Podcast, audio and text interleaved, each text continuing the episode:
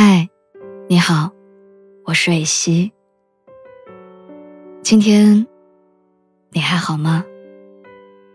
你可以在微信公众号和微博中搜索“蕊希”，花蕊的蕊，希望的希。每天晚上，我都会用一段声音陪你入睡。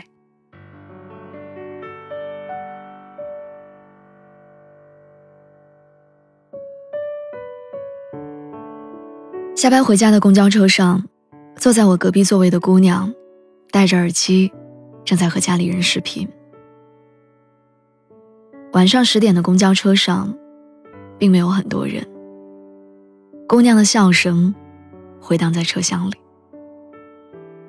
我听见挂掉视频前，她说了一句：“我马上要到了，等会儿给我开下门。”而我打开手机上的倒计时软件，屏幕上显示着，距离回家还有二十九天。我忘了是从什么时候开始，我习惯在闲来无事的时候，搜一搜回家的车票，看一看家里的气温。虽然偶尔也会自嘲一下。这样并不会让回家的日子来得快一些，但我还是习惯了这样做。没办法，那个距离我现在位置一千多公里的地方，有我的家，也有太多我的记忆和牵挂。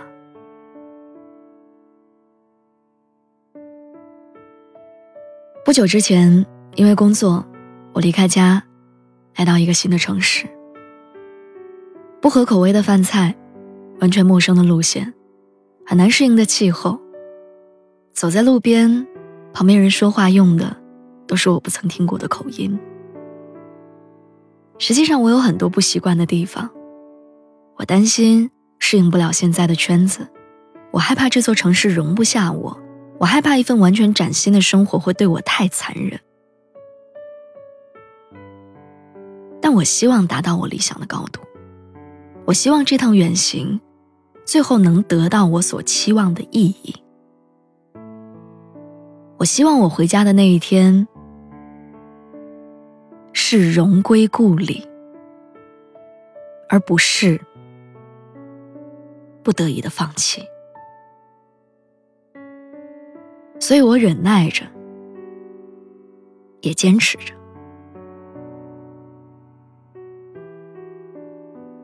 早高峰的地铁里，空间狭窄，让人有一种窒息的感觉。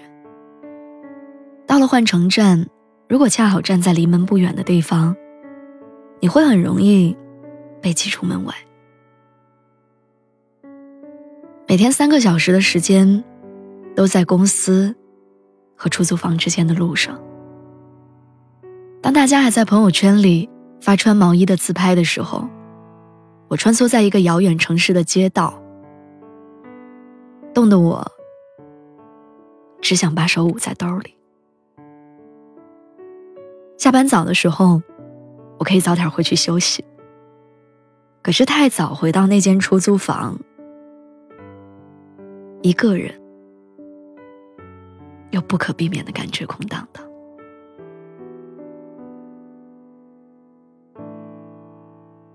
孤独吗？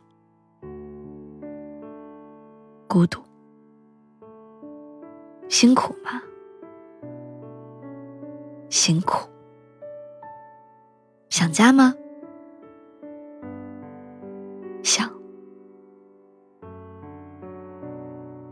我想，每一个背井离乡的人心里都清楚的知道，自己一个人解决所有的问题，对于我们这样的人来说，是必须具备的能力。这个时候，我们要学会的，不仅仅是适应新的环境，更要学会，把勉强的承受生活，变成得心应手的生活，把无助的自己。变成强大的自己。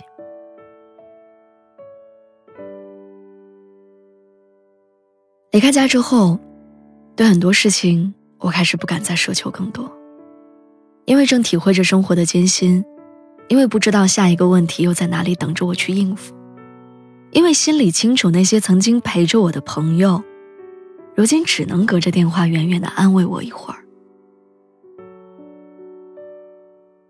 所以下班回家，能在地铁上坐到位置，吃了一顿热乎乎的晚餐。身体就暖和点儿，这样简单的事情就足以让我开心很久。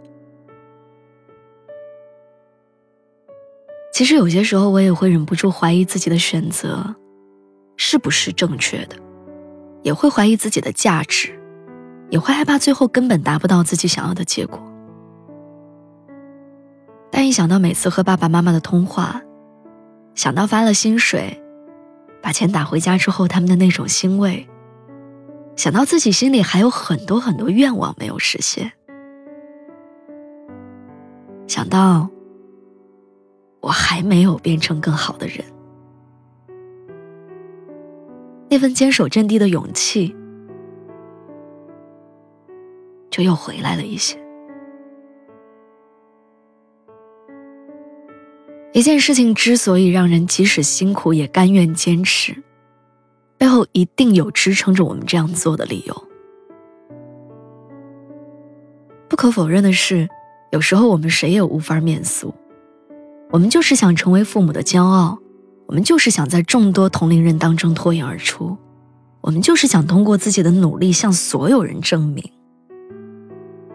我可以。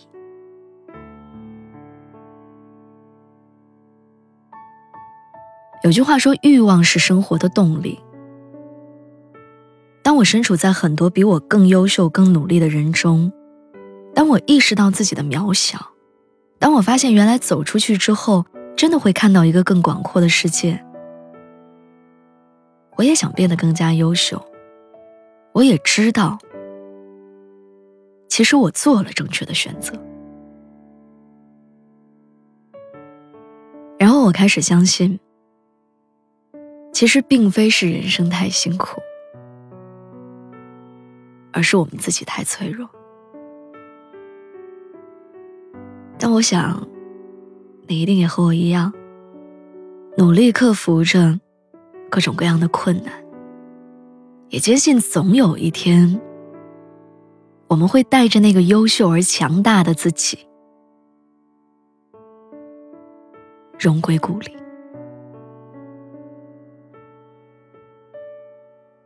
天气冷了，你要多穿点儿。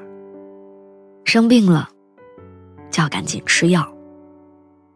晚上尽量早点休息，不能熬夜，第二天才有足够的精力。你要知道，这些是基本的常识。一个人在外面打拼，你只有自己照顾好自己。另外。早一点适应一个人在外的生活，别太想家，但也不要忘了，无论发生什么，你还有家。希望你能早一点，真的过得像每次打电话的时候，你跟父母说的那样。